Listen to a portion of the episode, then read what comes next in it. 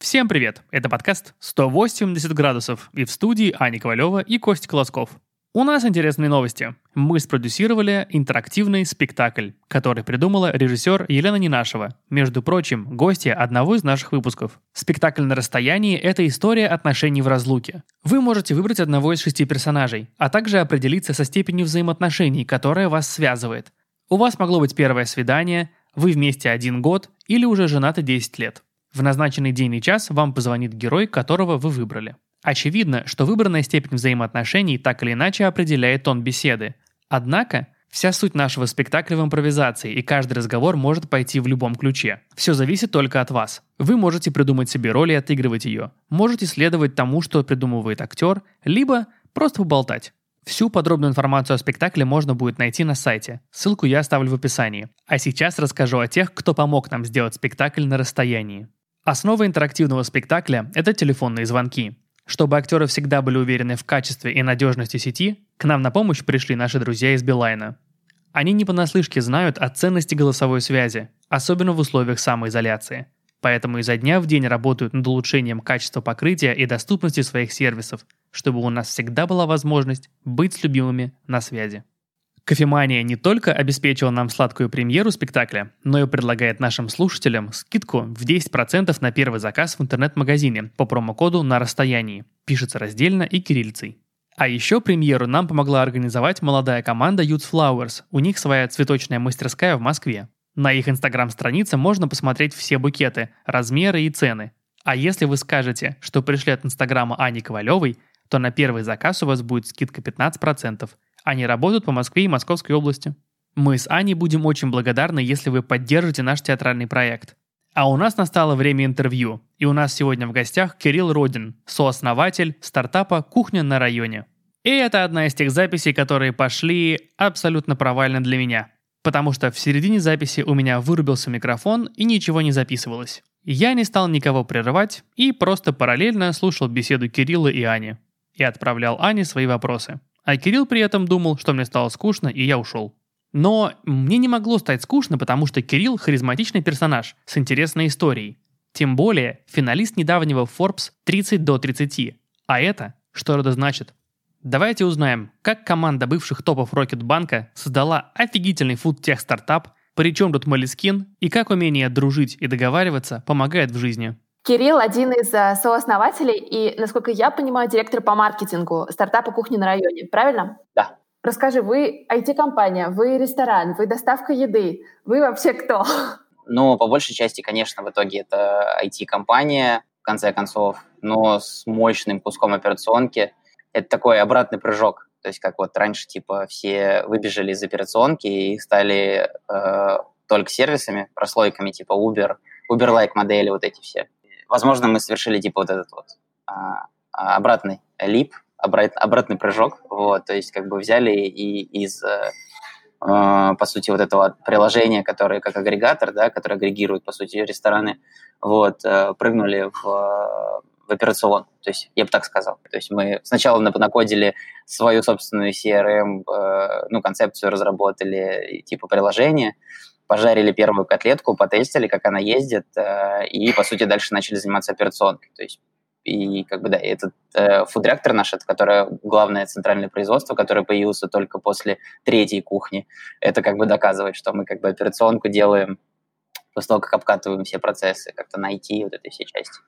Э, потому что не Dark Kitchen модель у нас. То есть как бы у нас э, немножко другая модель. То есть у нас э, произошел... Э, ну, Dark Kitchen, по сути, это как бы ты берешь какой-то ресторан, убираешь у него зал и э, возишь его на доставку. Вот, э, как бы только так. Э, когда мы задумались о том, что нужно в итоге э, дать людям возможность заменить собственную готовку, да, это одна из важных э, точек э, в, в решении в этом. Это было э, принять, что у нас не будет постоянного меню. То есть это как бы, знаете, это как такая парадигма, типа как вот люди живут по одной какой-то да, модели, а потом им говорят, что ну вот так э, жить не надо. И это, а это ресторанный бизнес живет уже там сколько сотен лет, что по модели как бы у тебя постоянное меню. Это именно за счет вот этих оптимизаций как бы ты закупаешь у одного чувака мясо уже там 20 лет, э, у поставщика вот это была главная точка вот это роста, когда мы приняли, что кухня в итоге станет супер,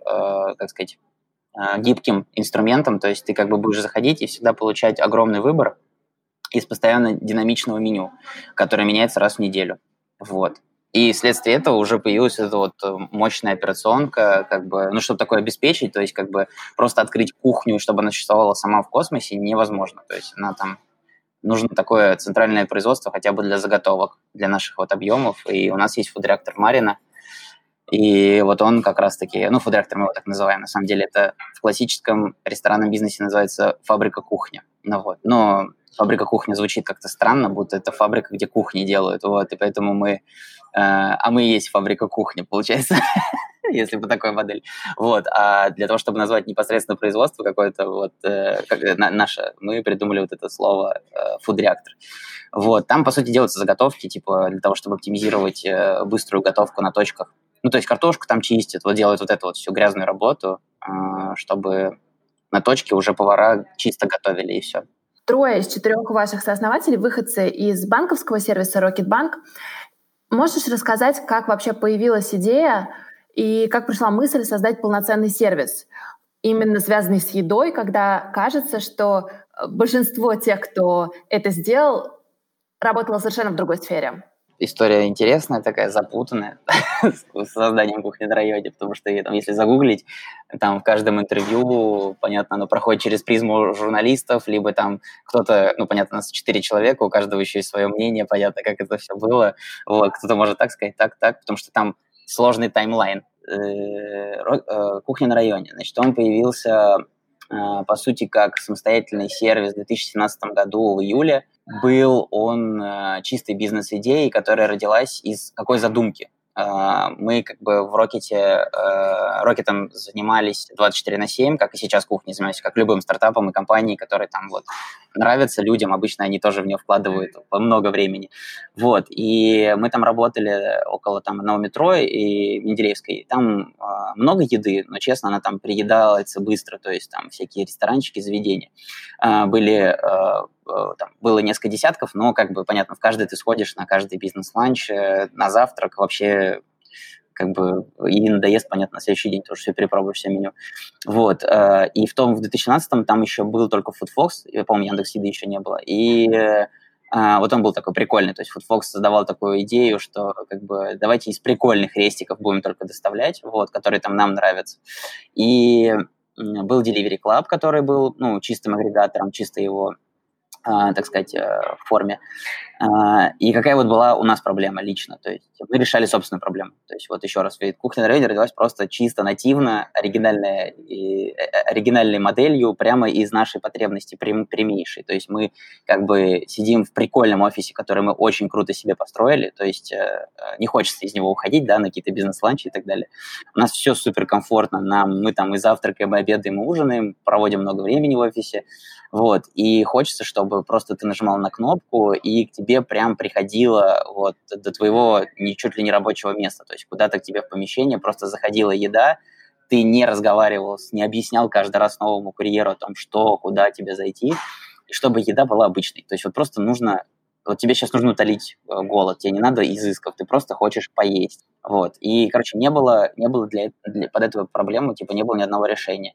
И как бы из этого родилась вот концепция именно бизнеса, который э, обкатали, э, обкатывали как бы мы вот начале, э, ну как это, с июля 2017 года, то есть по-быстрому вот Антон Лозин подключился, вот его как раз взяли, он, по сути, первый год и занимался всем бизнесом, то есть мы как бы сказали, то, что мы занимаемся Рокетбанком, э, но есть идея бизнеса вот такая, короче, она может классно сработать, давай попробуем, вот, и ему тоже очень понравилось, и вот Антон занимался, я там, понятно, э, там в свободное время маркетингом, вот там что-то каким-то базовым, типа там в Фейсбуке что-то погоняли чуть трафика, там листовочки раскидали, вот, Леша и Олег тоже там Олег, понятно, быстренько там в свободное время накодил приложение, ну, потому что для нас не составляет труда, там ну, в Рокете, там, а, как это, и сейчас в кухне тоже такие IT-проекты выкатываются быстро, вот, э, и а, пошло-поехало. И дальше там буквально через три месяца, вот это был знаковый момент, там, и через четыре, я уже не помню, но помню, что, короче, осень, а, мы смотрим по цифрам и понимаем, что доля заказов внешних людей, которые не из Рокета,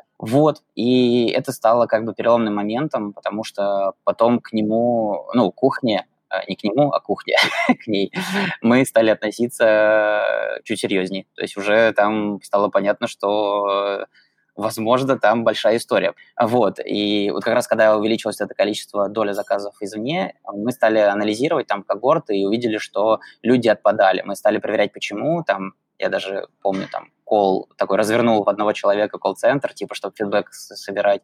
И э, там часто был фидбэк, что оно доедает. Ну, типа, все, я все попробовал, все круто и так далее. А, какой-то момент мы поняли то, что ну, кухня стала забирать очень много времени, а Rocket уже построенная компания, она большая, в смысле, там уже тысячу сотрудников было на момент, когда мы уходили. Там был уже какой-то такой момент роковой, когда мы такие, так, ну все, короче, ну, я лично точно рвался, потому что вот я любитель вот этого вот везде нос засунуть, это вот моя любимая, везде всем попытаться помочь, и я такой, так, короче, тут, тут, тут, и я понял, что, блин, я, в общем, я лично точно порвусь, ну вот, ну и ребят тоже, мы такие, типа, окей, мы все разом из Рокета в феврале, получается, 2000, да, 19 -го. Ну и все, началось, поехало, да, так сказать, после Тогда, кстати, и в марте, возможно, 2019 года вот все начали как раз узнавать о кухне, потому что мы вот тогда как раз начали, по сути, все силы в нее фокусировать, и, это, и пошел как бы рождение кухни. Поэтому мы и считаем этот э, месяц, март, по-моему, вот типа 2019 э, как бы трушным началом кухни. Типа вот когда реально вот прям можно считать второй день рождения кухни, короче. Вот. А тебе было легко уйти в совершенно новый бизнес? Ну, мне не сложно, потому что мы одной командой ушли, я, типа, даже не менял, по сути, окружение. Вот, то есть я даже первые 3-4 месяца постоянно путался и вот называл Рокет кухней кухню Рокетом, наши бонусы внутри кухни называл Рокет рублями. Ну, понятно, было, короче, вот это полное понятно, как это, перемешание все в голове. Ну, уже, уже все, да, как бы приучил, все уже отпустил, в смысле случилось, как сказать, разделение, все, наконец-то уже привык. Мы разделили э, зоны ответственности, э, четыре основателя, четыре зоны как бы ответственности, и у каждого по сути, под каждым просто дальше идет горизонтальное. То есть все там, под каждым дальше нету какого-то там вот этой ветки, иерархии. Вот. Э, дальше у каждого просто свой пласт, ну вот это своя зона. И в ней он как бы фигачит, э, как может. А можешь подробнее рассказать, кто за что отвечает? Да, конечно. Ну, я за маркетинг, вы уже сказали. Э, Леша Колесников, у него Data Science отдел. Э, ну, плюс он там у нас такой, типа, э, как стратег, вот такой по этой части, то есть он там общается со всеми инвесторами, там вот это все. Вот, но у него, у, у Леши самая вот эта вот часть прикольная Data Science, сейчас просто быстро поясню, что он вообще в кухне, что это такое и нафига он нужен. Это история Э, нашего вот этого объема, объема данных, которые у нас есть. То есть у нас тяж, тяжелые данные, в смысле у нас на одного юзера очень много э, данных типа закуп, покупок, вот этого всего, заказов. И плюс есть вот эта супер громадная операционная за, задача э, сделать так, чтобы м- у нас вот эти вот, ну, меню продавалось, э, собиралось оно откуда-то, потому что представьте, на 30 кухонь меню составить, это один человек просто повесится. Ну вот, и у него там э, команда они занимаются аналитикой глубинной, типа эвристические всякие э, коды, нейросети зарождающиеся. Вот. Ну, есть уже код, который успешно прогнозирует продажи на неделю с точностью до 85%. Там что-то такое даже есть. 70 или, 70 или 80%. Ну, вот. Дальше есть Олег Козырев, за ним все IT. IT – это у нас вся разработка, весь бэкэнд, вся внутренняя CRM, все приложение. Э, у нас просто нет никаких софтов, то есть в смысле мы даже от 1С отучили всех, э, кто таких старопрофильных, кто у нас на производствах есть, там люди, которые такие э, приходят с других производств, понятно, потому что мы же на производство еды берем как бы опытных по еде, и они все приходят с 1С такие, 1С, 1С, вот, мы такие, нет, в смысле, 1С может быть нормальный инструмент, но в смысле у нас просто свои правила. Мы такие, э, давайте лучше все будет в одной как бы CRM нашей, которую мы сами кодим под себя, где все круто, где мы сами хотим под нашу задачу. Вот. А, и Антон Лозин, наш э, SEO, наш вот как раз-таки, ну, SEO, потому что за ним как раз вся операционная часть. То есть он, короче, вот как мы любим шутить, он как раз котлетки у нас жарит.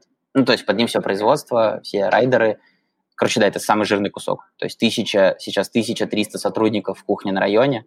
И вот у меня, у меня 14 человек, у Олега что-то, по-моему, там 5-10, у, у Леши тоже 4-5 человек, ну и у Антона оставшиеся. А с точки зрения бизнеса это вообще похожие вещи? Или это действительно принципиально разные истории, работать в таких, казалось бы, с одной стороны разных сферах, но с другой стороны это все равно все про технологии оказывается? Ну, э, как скажу, как, как сказать, то есть, например, я тоже э, вообще ни хрена не понимал в финансах, и когда вот пришел в Рокетбанк просто СММщиком, я, я как бы пришлось изучать все эти там, что такое клиринг, кваринг, э, там, вот эти все сложные слова, как это там в банках, почему карту заживала, кто такой банк-эмитент, вот, пришлось как бы повышать финансовую грамотность, э, ну, просто чтобы хотя бы понимать вообще, что я, что я продавать, что мне надо продавать-то в итоге, потому что моя задача в итоге всегда просто продавать свой продукт, вот, э, ну, с кухней уже такой, как бы, уже с опытом как бы рокета, я уже знал, в чем прикол, пришлось погрузиться в эту всю вот историю с едой, как вообще там хорика живет, как вообще все это развивается, какие там у них но ну, я просто понимал то, что нам придется это все с этим столкнуться. И вот по мере столкновения просто все изучал. Там товарное соседство, нормы Санпина, вот, как бы еще вот это смешно, когда ты выходишь как бы из банковского мира, где, например, там без лицензии вообще чихать даже нельзя. Ну, типа, вот эта вот лицензия, это главная бумажка, которой все пугают банковская, типа, у, банковская лицензия, по лицензии, там по закону ничего нельзя. А банки вообще, это же жесть, там, типа, из-за того, что все боятся лишиться лицензии банковской, от этого все боятся хоть что-то вообще сделать не так, и там э, юристы в банках, поэтому всегда это как бы э, такая главенствующая команда, чуваки, которые шарят за риски, они как бы понимают весь уровень риск-менеджмента, вот это важности его. Здесь другая история. Здесь, конечно, нету какой-то лицензии, и, э, то есть нельзя получить лицензию на производство еды. Вот. А, но зато есть э, разные своды правил. То есть тут прикольно так, что там типа как бы шло из одной, как бы из там Центробанка, да, одни нормативы и там постулаты. Ты просто как бы им следовал. Вот. А здесь прикольно, что есть там Роспотребнадзор. У него там нормы Санпина, тебе нужно их соблюдать, пожарные нормы, там вот это все соблюдать. Вот. Вот это, вот это, вот это. То есть тут прикольно. Тут пришлось по-другому заходить всю эту историю там. Вот, и тоже все это разбираться во всем этом, раскачиваться, так сказать. А вообще, как тебе кажется, каким, какой должна быть атмосфера в стартапе или в компании, чтобы э, люди были способны делать что-нибудь инновационное?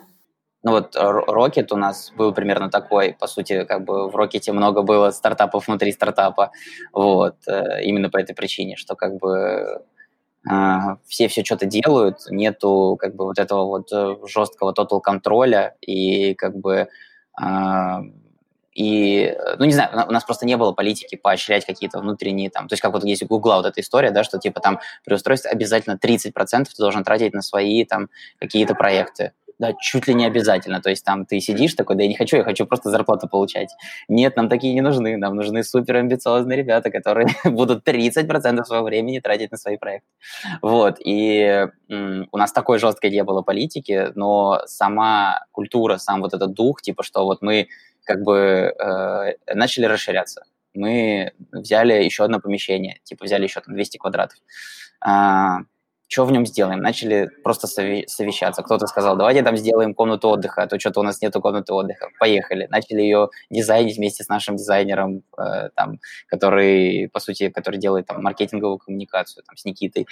Вот. Э, один такой предложил, а давайте туда бетонную полку, а давайте это, короче, собираем, быстро собрали в итоге там за два месяца сделали там этот ремонт, все, у нас эта лаунж-комната появилась. Это просто я рассказываю, что это легендарное место там старого офиса Рокетбанка, это зарождение нашей такой культуры было, это в самом начале, когда у нас еще был только один этаж. Сделали эту, эту лаунж-комнату, это, это же, а это все делалось как бы при других сотрудниках. Они видели, что мы делали, они видели, как мы там ходим и ремонтируем помещения новые, придумываем дизайн. Вот, кто-то подключался, кто хотел, было круто, мы вообще никого не останавливали, давай там, кто-то сказал, я хочу там все растения посадить, мы такие, погнали вот, ну, зарулить, так сказать, заменеджерить растения, например, в этом комнате. И поехало, побежали, по все, и эта культура, она прям, некоторые люди такие прям стремились, приходили, что-то прям сразу такие, давайте что-то делать. Вот, и это вот мой единственный пример того, как это работает. То есть э, в кухне сейчас просто очень много работы, и сам проект является таким интересным для вот всех сотрудников, с кем я просто не общаюсь, что как бы тут даже времени нету на что-то там типа свое, собственное. Ну вот, но это людям как бы и самим нравится, потому что тут э, кухня сама как платформа, ну, типа, давайте сделаем кофе, давайте. Ну, и мы как бы пошли договариваться там с кофейнями, вот, в итоге взяли, Рокетс замутили, а давайте вкусвилл добавим в наш магазин а давайте. И вот просто э, человек, который предложил, побежал и сделал, и вкусвил. Вот у нас в магазине можно заказать, у нас полка, там 30 продуктов пока. А, вот, то есть это, можно сказать, такое тоже экстраполированное на кухню. А, вот это вот поведение, оно как раз-таки тоже здесь, возможно, работает, ну, то есть вот в таком виде. Вот ты вообще кем хотел стать в детстве? А, я совсем в раннем детстве я обожал Лего, и у меня Лего была огромная коллекция, и я вот прям реально до, вот честно, прям до какого-то там, что ли, третьего, четвертого, ой, третьего или пятого класса вот прям мечтал быть строителем, вот, прям строить что-то прям, вот меня восхищали всякие дома, там вот это все. Вот, потом после где-то там, не знаю, когда вот там начался переходный возраст, там переломный что-то какие-то там 6-7 класс, у меня резко сменилось прям вот э, на какое-то творческое настроение прям вообще, и я э, с тех пор мечтаю снять свое кино. То есть я прям вот, режиссура для меня это такая магия, прям вообще я кайфую от вот э, ну, вообще от этого вот процесса, когда ну, режиссер это такой дирижер, типа, вот как вот, ну, как это. Потом я, когда повзрослел, вот попал в IT-бизнес и познакомился со всем вот с этими продакшенами, со всеми этими ребятами, я узнал, что на самом деле, возможно, мне ближе не режиссер, а то, что я с детства мечтал, это называется в продакшене а, продюсер, потому что, ну, лично в смысле, я вдруг почувствовал, что, да, возможно, то, что я хотел, называется продюсер, потому что я кайфую от того, что я поучаствовал в каждом процессе, а потом случилось так, что в конце концов вышел продукт, который, типа, прям вот, как бы я, как это, потому что режиссер в итоге, конечно, он отвечает за, там, реализацию сценария, как она там выглядит, вот это все за постановку там. Но есть еще вот такой человечек, человечек за режиссером, вот этот продюсер, который на самом деле еще больше пласт проблем решает. То есть он решает, режиссер для него просто одна из задач, одна из проблем. Вот. И это, короче, для меня сейчас внутренний конфликт, э, начиная вот, получается, последние шесть лет для меня это теперь внутренний конфликт. То есть, а неужто ли вся моя мечта детства называлась, типа, на самом деле, продюсер? Я просто не знал, что это такой человек. Вот. А режиссер, типа, да. Ну, в итоге поснимал снимал даже что-то там, но как бы да, мечта до сих пор остается, в смысле, все время хочу большой метр, хочу какой-то вот, хочу, чтобы в кино покрутилось, э, в кинотеатрах покрутилось мое кино, или там хотя бы, я не знаю, если кинотеатры не разорятся за коронавирус, то хотя бы в онлайн-кинотеатре наш, хотя бы на торрент-трекерах можно закинуть мой, короче, ну, киношку какую-то, вот полный метр, типа, донести какую-то мысль, идею. А ты, кстати, вот какой тип человека? Если ты что-то хочешь, например, снять большой метр, ты пойдешь учиться на режиссера и постепенно это сделаешь, или ты своими силами собираешь берешь команду и не зная ничего, э, как бы, знаешь, вот из говна и палок сделаю кино, и в итоге будет классно. Да, вот я вот этот вариант. Ну, потому что я же, я, я же такой же маркетолог из говна и палок. Я же вообще ничего, у меня образования нету, я же... Вот, я просто пришел э, к Лехе, потому что, э, короче, я ему сказал, давай, я ничего не умею, готов тебя что угодно делать, хоть СММить, хоть это, посмотри, вот я видосы успел поснимать на YouTube, вот такие дебильные, а вот у меня даже был ВКонтакте какой-то паблик, там я вел его, там у меня 6 постов, есть 100 подписчиков, я пишу тексты смешные, я говорю, ну вот подумай, типа, Леша, ну и Леша что-то предложил, ну и там закрутилось, завертелось, дальше. Я просто, как это, сувал нос свой везде и получал, как это сказать, опыт на, на ходу. Также и ролики снял, то есть у меня же есть э, э ролик на ТВ, который покрутили, я там рекламу снимал для ну вот, ну это по знакомству, типа там. Меня товарищ, так сказать, предложил, говорит, давай попробуй, говорит, знай там твои, э, как это, э, желания, вот это все. Я взял своего там друга, Женю, как оператора, вот, и он взял еще там гафера своего знакомого, ему вот так три человека на хорошую, нормальную, на, мы, по-моему, Red взяли, на Red Epic, э, прям все по-серьезки, свет выставляли, там все, там, ну, прям игрались вот, вот, игрались взрослых ребят. Вот, и отсняли ролик, его даже покрутили по спорту, по дважды два было приятно, даже по родителям сказал, смотрите. Но это было вот лет шесть назад или семь, я вот не помню. Да. А с тех пор, да, то есть, короче, если всякие э, ролики или что, я, типа, прям просто иду и на месте разбираюсь, типа, смотрю, как это работает. Я тех, из тех людей, которые, когда игру устанавливают э, на компьютер там или на Соньку, туториал скипают. Да, ты сто процентов не читаешь инструкции к пылесосу, вот это все. Да, не, ну вот инструкции собирать Икея обожаю, кстати. Вот э, Лего же, как бы, вот это от Лего досталось. То есть, если что-то нужно, как бы, собрать по инструкции, то я сделаю четко по инструкции. А вот если нужно, как бы, получить какой-то моментальный опыт, то это без инструкции. Это прям нужно нырять, короче. То есть у меня есть такое странное сочетание. То есть, ну вот как бы, я не знаю, как это описать словами, но вот реально есть кейс, что Икею я обожаю по инструкции собирать. Я никогда не выбрасываю эти бумажки, я перелистываю каждую. И Лего обожаю по инструкции собирать вообще просто. У меня там много дома Лего, я как бы до сих пор уже как бы коллекционер больше. Беру всякие редкие вот эти там Лего-друзья, там, которые выходят, у них коллаборации.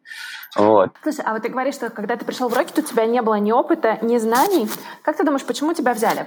Я не знаю, там надо у Лехи спросить, но там есть прикольная история, что потом через год он мне признался, что он меня не взял, вот, но потом э, ему понравилось, ну, в смысле, после первого собеседования. Ну, понятно, приходит чувак, там 20, сколько мне там было, 21, что ли, да, 21 год, э, приходит чувак, э, говорит, что ничего не умеет, типа, а, а у них у самих только-только они подняли инвестиции от Руны, и как бы они начали собирать как бы команду, по сути, потому что до этого они все делали вчетвером. Вот, и как бы да, я такой прихожу весь, там, короче, рассказываю долгое собеседование, что-то реально мы там два или три часа, что ли, разговаривали с Лехой. Леха просто тоже любит разговаривать, это я про Колесникова, если что, я забыл упомянуть. вот, а, и мы как-то соединились, две души, и мы что-то там заболтались вообще обо всем, и я ушел, и Леха мне оставил тестовое задание. Вот, а потом мне Леха признался, что на самом деле он вообще забыл, что он мне дал это тестовое задание, потому что уже после собеседования он подумал, ну ладно, типа, нормально поболтали, но понятно, мне нужен сейчас маркетолог, который мне клиентов будет приводить, а не какой-то там пацан, который там ремонт делал балконов, и я там, я же пришел к нему, типа, у меня там объект был действующий, у меня ремонт квартиры был, бригада делала. А я взялся за это тестовое задание. Я, типа, настолько проникся душой, я просто зашел в этот маленький офис, который тогда еще был что-то там 60 квадратных метров, там все сидели эти люди, которые вообще я смотрел на их лица, я был так приятно удивлен, что все молодые, все прикольные, все такие, типа, вот это вот стартап, вот эта вся фигня, которая... Зараженные, да. И я такой, вау, вот это круто. Я подумал, а, блин, кайф, надо попробовать, вот, и все-таки сделать тестовое задание. Ну, потому что у меня там была, понятно, идея какая, я мог идти по строительной дальше теме, по сути, как бы у меня там уже были задатки, у меня было уже несколько бригад своих, ну, типа контактов, э, объекты были, я уже успешно мог э, нормально продавать э, эти все ремонты, ну, в смысле, как проекты, там хороший оттуда доход уже был, вот, Дальше, короче, да, я в итоге э, все равно так что-то захотелось, и я вот Леше написал э, тестовое задание, и там получилось так смешно, что, как бы, не знаю, возможно, это стало причиной, почему я Леху покорил. Э, я настолько был неумелый в IT, ну, понятно, у меня опыта никакого, то есть я там, понятно, как бы, как обычный бывший школьник, типа, максимум там что, с торрентов могу что-то скачать, ну, в компе там винду переустановить, но я, конечно, не айтишник от этого становился. И вот он мне сказал, типа, э, по-моему, он мне сказал, придумай, типа, придумай две или три рекламы для Рокетбанка, какие бы ты хотел на телеке их увидеть, ну, типа про Rocket. И я такой, окей, отличная задача. Как это делать? Не знаю. Ладно, поеду. Э, я видел, что я видел, что крутые режиссеры делают раскадровки в Moleskine. Это вот первая моя мысль была, когда я спустился в метро и ехал от него. И вместо того, чтобы заехать домой, я просто вышел на Арбате, пошел в Московский дом книги, э, зашел, взял Moleskine, э, самый дорогой. Денег у меня на тот момент а, я не помню, да, что-то на кармане было, типа, прям с собой просто там полторашка что-то или там две тысячи, и я вот так прям просто всю ее слил на этот Moleskine, единственный супер дорогой, кожаный, вот, э, ну, знаете, да, блокноты Moleskine, и э, взял именно вот этот режиссерский Moleskine. Есть там такой у них э, блокнотик, у которого он сразу перечерчен на все э, блоки, типа, чтобы раскадровку делать. Ну, типа, супер круто. Типа, беру максимально мощный инструмент для, э, как это, максимальный новичок э, берет максимальный инструмент, чтобы сразу как бы максимально. И я просто пока ехал э, в метро, такой весь, э, э, был такое настроение романтичное, я прям такой сел и начал воять. И, короче, очень хреново отрисовал три рекламы, раскадровки, вот, э, и пришел домой, думаю, так, как показать Леше теперь, ну, как бы, нужно же как-то это ему отдать. И у меня был, э, ну, зеркалка Canon, я взял максимальную камеру типа Canon, выставил свет и отфоткал каждую страницу. у меня получилось как бы очень много фоток, э, прям разворотов этого Малискина, вот, и я взял на почту Леши, типа, тестовое задание, вот эти идеи, типа, написал текстом, э, ну, сюжеты, как бы рекламы, говорю, прикрепляю, э, прикрепляю раскадровку, и просто закинул вот так сырыми фотками, которые весили каждая по 15 мегабайт, потому что я же на, этот, на зеркалку снял, просто вот так вот, сколько там фоток, типа, 10-15, ну, то есть э, отправил Лехе очень много мегабайт, короче, на почту, Вот, и он с этого поржал. Он мне потом показывал, как у него почта это открылась, смешно. Ну, типа там вот эти от, отфотканные развороты, короче, вот это вот, э, ни хрена непонятно, очевидно. Ну, там часть, понятно, задумки, в смысле, самой. Ну, вот, и Леха после этого мне написал, говорит, ладно, короче, это прикольно.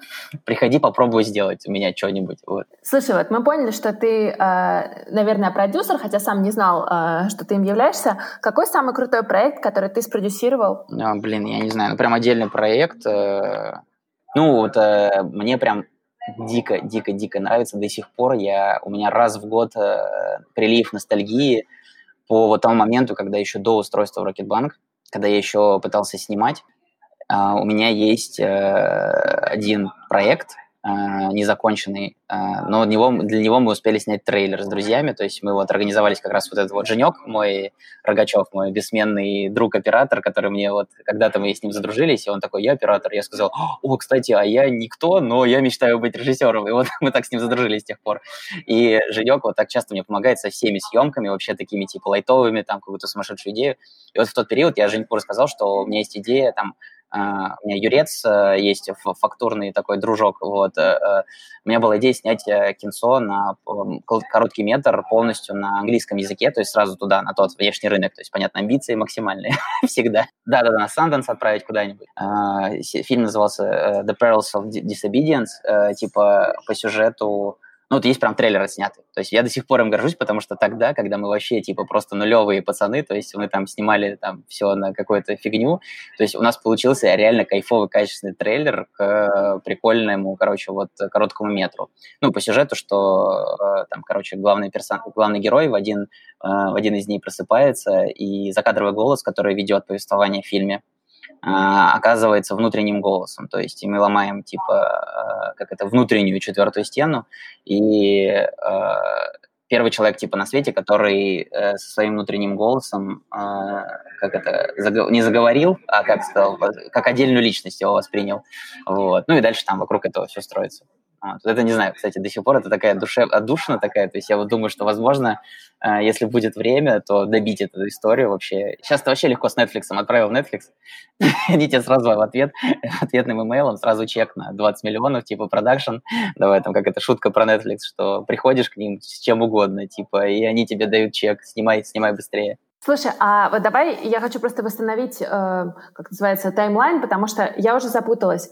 Ты э, во-первых, кто ты по образованию? А, никто, у меня нет высшего образования. А, у тебя нет высшего образования? Да, у меня неоконченное высшее. Э, я строитель дорог, мостов и туннелей, военно-технический университет в Балашихе. Должен был быть офицером, да, я в итоге послужил в армии. По, если коротко, то я э, прям с самого детства, почти там с молодых ногтей занимался спортивными бальными танцами. Почти 10 лет, э, там до 14, что ли, до 15 лет занимался спортивными бальными танцами. А, имел некоторый успех. Там а, был в топ-10 пар России лучших а, почти постоянно. Там двукратный чемпион Москвы, финалист чемпионата России. Короче, там очень титулов, там много чего-то получалось как-то там вообще. Вот. А потом что-то взял и бросил, потому что какой-то, не знаю, у меня был бунт такой внутренний, типа, все, танцы задолбали, типа, я вообще не, не гуляю, я же там часто даже школу пропускал, потому что, ну, понятно, когда ты когда ты едешь на какой-нибудь чемпионат мира, то надо, пожалуйста, подготовиться, то можно и в школу не походить. Вот, а, короче, потом, да, случился какой-то вот этот бунт, и после этого случился военно-технический университет. Это был такой контр-атака моему бунту. Я до сих пор благодарен отцу, потому что он мне потом сказал, ты меня будешь ты мне будешь, ты спасибо потом мне скажешь, потому что это, я реально вот просто каждый божий день говорю спасибо за это, потому что реально это такое приземление было мощное, которое реально дало мне такой потом просто, э, как это сказать, буст э, мощный. Ну, то есть просто как бы ты такой в одиннадцатом классе, такой ля-ля-ля, ля-ля, там, э, побухать где-нибудь, там что-то там первая сигарета, вот это все, и ЕГЭ сдаешь, все там обсуждают, в какой институт будут поступать, и ты такой едешь, бреешься на лысо, и сдаешь, и сдаешь нормативы. Вот. И потом, короче, да, получается, у меня было два года ну, военное училище, я потом из него отчислился, вот, потом еще послужил немножко, потому что по закону нужно было.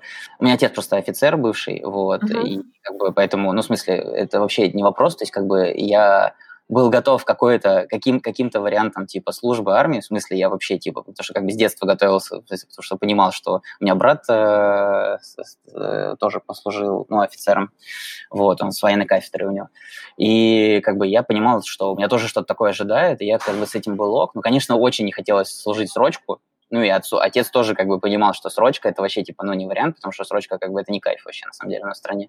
Вот, и как бы отец предложил компромисс на тот момент, типа военное училище, пять лет казарменный, как бы, да, это типа такая размазанная пятилетка, как бы, да, это казарменный режим, все дела, там как бы реально служить, там маршировать, но потом ты как бы сразу выходишь офицером, а там плевать, потом уволишься и все дела. Я такой, ну круто, круто. И это еще и сразу прикольно, что совпало, потому что он мне предложил, сказал, давай военно-технический университет, потому что тогда там будет еще и реализация твоих желаний вот этих по строительству, потому что все-таки у меня тоже было вот это же как бы прикольная, как это, любовь такая с детства, типа, строить. Я такой говорю, ну, в принципе, микс прикольный. Я так себе подумал. Типа, строитель, офицер, типа, и сразу решается вопрос с армией, со всем-всем-всем. Да, потом там была жесть, конечно, ну, типа, понятно, военное вообще это та же армия, считай, тоже то же самое, типа подъем в 6 утра, короче, там налысо, вот это все, вот, э, бреются, и, короче, в итоге я там выдержал где-то полтора-два года, а, полтора года, да. Ну вот, со второго курса. И дальше пришлось еще полгода э, в армии служить. И в итоге там такой тайминг получается, что школу я закончил в 16 лет. Получается, из армии я дембельнулся в 18. То есть у меня был даже такой, тоже опять слом, слом, сломанный таймлайн был. Когда я пришел в военкомат на Шлюберецкий и подавал военный билет, чтобы мне там проставил военкомат, что я все как бы свободен, я отслужил свое долг родине. А, женщина в военкомате долго смотрела на меня, на дату рождения, на срок службы, а все же написано, как бы, в смысле, там же не подделка. Она говорит, как так получилось? Она меня спрашивает. Я говорю, ну, это такой лайфхак, типа, в армию берут с 18 лет, а военное училище берут с 16, оказывается, по закону. То есть, как бы, я присягу военную принимал в 16 лет. И, как бы, все тоже, почти там половина, кто со мной поступали. То есть, это такой реальный лайфхак. И все, и потом с 18 лет я пошел вот, э, как бы, э, заниматься, как сказать, ну, типа, отец сказал, говорит, надо что-то делать. Я говорю, конечно, ну, скорее всего, я пойду в стройку, потому что, как бы, уже есть какое-то начало, типа, в это направление. А сам в душе держу вот это вот желание снимать. И так и пошло. То есть вот отсюда вот пошла вот эта вот история, которую вот я уже начал рассказывать. Все, дальше ремонты квартир, там, стройка, вся фигня, то есть там прикольно, то есть было там, на самом деле, отремонтировал много объектов, э, получил опыта, там, типа, и плитку сам положил, даже потестил, ну, все, попробовал, через все прошел, то есть и потолки, стелил, э, стелил ламинаты, клеил обои, вот, э, там шпаклевал а параллельно начал снимать. И вот, короче, вот здесь вот пошел этот разлом, что в какой-то момент уже в 21 год где-то, то есть спустя там 3 года или там, да, получается, 3 года после того, как вот дембельнулся и уже 3 года занимался ремонтами, тут попалась вот эта вакансия Rocketbank. Слушай, а как работа в Рокете а, тебя изменила как человека, может быть, как профессионала? Потому что, по сути, а, кажется, что ты а, ну, первые такие продюсерские навыки получил именно там. Рокета поменяла меня, а, ну, почти во всем, на самом деле. То есть Рокет меня вот как бы, ну, на самом деле, очень сильно кардинально поменял. То есть вот это окружение из людей, которые, ну, вот Леша, Олег, э, там, Миш Провизион, э, очень сильно там повлияли, на самом деле, на становление моей личности, потом следующие 4-5 лет, честно, потому что я смотрел, и, ну, вот первые два года я вообще смотрел, просто и тупо повторял все за ними. Ну, потому что я смотрю на людей, которые прикольные, крутые, блин, у них свой бизнес, то есть они, э, то есть когда меня Леша брал на работу, э, было столько, сколько мне сейчас. То есть там прикольный эффект такой, что как бы я сейчас могу так посмотреть со стороны. А, да, э, в Рокете в итоге у меня поменялось все отношение. Отношение к деньгам, отношение к жизни, отношение типа вот к не знаю, вот ценности, у меня поменялась вот эта координат, э, система координат ценностей сменилась, вот, э, э, про бизнес, то есть как бы я помню, что были вот эти попытки там сделать какое-то там свое дело, там еще у нас тоже там во время того, как я ремонтом занимался, вот, и как вот это вот, как бизнес-планы делать, как вообще финанс, планирование, финансирование, то есть что такое в белую, что такое в черную. Ну, то есть, как бы, ремонты, очевидно, меня этому не научили, хотя я им и три года занимался, потому что, ну, ремонт – это один из самых черных рынков, очевидно, ну, в России. То есть, самый неконтролируемый, то есть, все ремонты, я, наверное, вы сами это понимаете и знаете, наверное, сами сталкивались с ремонтами, это всегда в черную вообще. То есть, 99% э, это просто налик, который дается прорабу, и он там фигачит тебе ремонт. Вот, то есть, оттуда я ничего не мог получить. Вот из Rocket я в итоге все узнал про вот это вот там вообще даже на простейшие штуки вообще просто там как налоги платить, и что это такое, и зачем это надо, вот, там, потом уже дальше пошли вот эти вот, как это, как с ними обращаться. Сменилось желание с покупки квартиры на аренду квартиры, например. Вот это такое кардинальное изменение, потому что я все с самого детства как бы стремился к своей квартире, а сейчас вообще не хочу. То есть сейчас я хочу, наоборот, только на арендной квартире жить, потому что я понял, что э, недвижка – это такой риск, вообще жесть. Ну, как бы, ну, вот как раз доказывает сейчас коронавирус. То есть все ребята, кто в жирное время успел накупить, например, премиальную недвижку какую-нибудь там с квадратом таким очень дорогим, э, сейчас э, вот э, пусть прямо сейчас попробует ее слить. Вот прямо сейчас продать, хотя бы за полцены. Мне кажется, не получится. Ну, в смысле, это мое, мое такое ощущение, потому что сейчас как бы все сдерживают деньги, наоборот, у себя. Вот, ну это такие, типа, там, там целый список, честно, поэтому... Слушай, а вот такой вопрос. А, получается, у тебя в достаточно юном возрасте был опыт и построения какого-то, ну, собственного бизнеса, если можно, да, это так назвать, и работы в команде.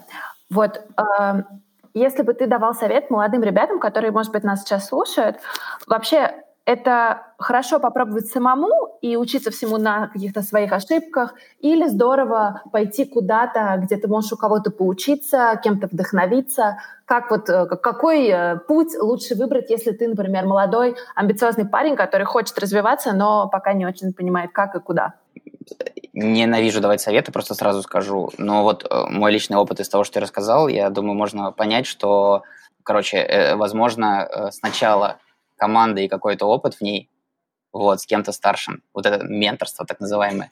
То есть получить хотя бы хоть что-то, хотя бы устроиться в какую-то компанию, чтобы хотя бы посмотреть, как ведут дела другие люди, вот, а потом пытаться что-то делать. Ну, то есть вот, э, ну, мое личное мнение, что вот у меня таймлайн бы как бы, ну, то есть, возможно, если бы я 18 лет сразу пошел бы в Rocket, если бы он тогда существовал еще, то как бы у меня просто все раньше бы началось, и все. Вот. А так, короче, эти три года ремонтов, они как бы полезные были, прикольные, но в масштабах всего опыта, который я получил, честно, самый минимальный, потому что там вот на ремонтах я вообще как бы вообще ничего не, ну, честно, я научился общаться с людьми старшего возраста. Например, вот этот скилл я получил за время ремонтов. Не знаю, как бы... Я научился скиллу э, приезжать на Владимирский рынок и торговаться. Кстати, да, возможно, там вот это полезный скилл я получил нормальный. А как тебе кажется, какими качествами сейчас нужно обладать ну, молодым профессионалом, чтобы как-то преуспеть в жизни? Блин, самого важного нету, но вообще, на самом деле, э, коммуникативный, ну вот в моей сфере, коммуникативность решает вообще все. Вот реально, вот сколько, как ты можешь общаться, насколько ты хорошо э, со всеми сможешь, короче, задружиться. А, второй, э, вот что, например, мне не хватает. Ну, например, я, я считаю, что это было бы супер круто. Это вот, э, не знаю, как это назвать, короче, фундаментального подхода, знаете, как вот теорию про T-shaped развитие, да, когда буквой Т, когда у тебя все поверхностно, но есть какой-то скилл, который ты прокачиваешь на максималку. Вот вот не знаю, вот эти тренироваться, выстраивать себе как T-shaped личность, вот это, мне кажется, тоже крутой скилл вообще. Вот типа, то есть если чувак придет и просто говорит, я могу со всеми все сделать, и я просто как бы могу по мелочи, по верхам все везде помочь, там, подрисовать рисуночек, там, подбегать, вот, э, то это круто, но если бы он сказал, но я фигачу на питоне, как собака, я могу накодить тебе что угодно, там, я не знаю, то, мне кажется, это вообще просто сразу 3х к его ценности, там, если не 10x. Слушай, ну тогда, наверное, а, я задам финальный вопрос. А, я услышала, что ты ненавидишь давать советы. А, как правило, все выпуски мы заканчиваем советом. Естественно.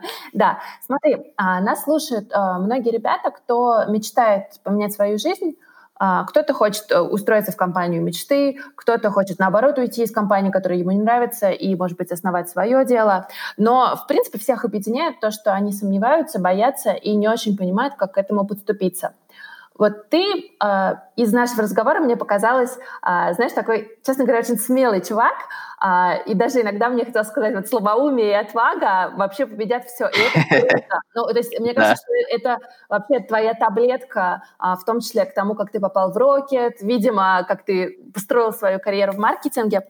Вот можешь быть дать совет тем людям, кто, может быть, смотрит на тебя, на твой путь, твой пример, и как-то пока сомневается, но хотел бы от тебя услышать какой-то дружеский совет. А, не знаю, избегайте мутных схем. Вот я не знаю, если молодые ребята. Не знаю, это мой самый... Короче, всегда есть вот э, всегда есть кто-то, кто вот, э, не знаю, ну, просто мы в России живем, да, поэтому сто процентов у каждого есть какая-то вот такая история, когда вот он, к нему кто-то из знакомых приходит, или кто-то короче, э, всякие черные, серые, мутные схемы, бизнес на вот это вот на коленке, короче, сейчас мы тут сюда приедем, тут торганем, короче, лучше даже не приступать никогда. Я просто по личному опыту говорю. Можно избежать много ненужных ошибок, которые тебя как бы, ну, по сути, к этому приведут. Потому что, короче, самое прикольное попробовать, если к чему-то приступать, просчитывать это максимально в белую. Ну, то есть, как бы взять вот этот, знаешь, когда режим в игре выбираешь, когда easy или hard, да, вот попробовать харда просчитать, типа вот э, будет ли твоя задумка, твое дело жить, если ты как бы э, отнесешься к ней как к серьезному белому проекту, который можно как бы и отвести, если это кино в Голливуд, если это магазин, то встать там, не знаю, на какой-нибудь там официальный, там, не знаю, получить инвестиции, короче, ну вот, э, то есть это вот такая, не знаю, это как возможно, это максимально глупый совет и, или нет, потому что я же сказал, что я, говорю, не умею давать советы и ненавижу, вот, но, не знаю, мне как бы, вот он часто помогал, потому что момент, когда я вдруг понял то, что вообще, вот после попадания в Рокет, я вдруг понял то, что вообще все, что вот это вот в черную, ну, типа, оно там все так работает плохо, ну, вот предпринимателей, и, короче, когда ты вот пытаешься как бы в белую, это все намного круче. Спасибо, что послушали этот выпуск. Мы с Костей очень ценим обратную связь и будем супер благодарны, если вы запостите в сторис Инстаграма то, что вы слушаете наш подкаст. Чтобы я вас не потеряла и увидела ваши комментарии, а, отмечайте меня, Аня Ковалева, подписывайтесь и обязательно отмечайте наших гостей. Нам всем очень интересно, что вы думаете об этом выпуске. А еще у нас есть телеграм-канал и корпоративная почта, которые тоже можно найти в описании к этому подкасту. Пишите нам, мы всегда на связи. Спасибо. Производство Brainstorm FM.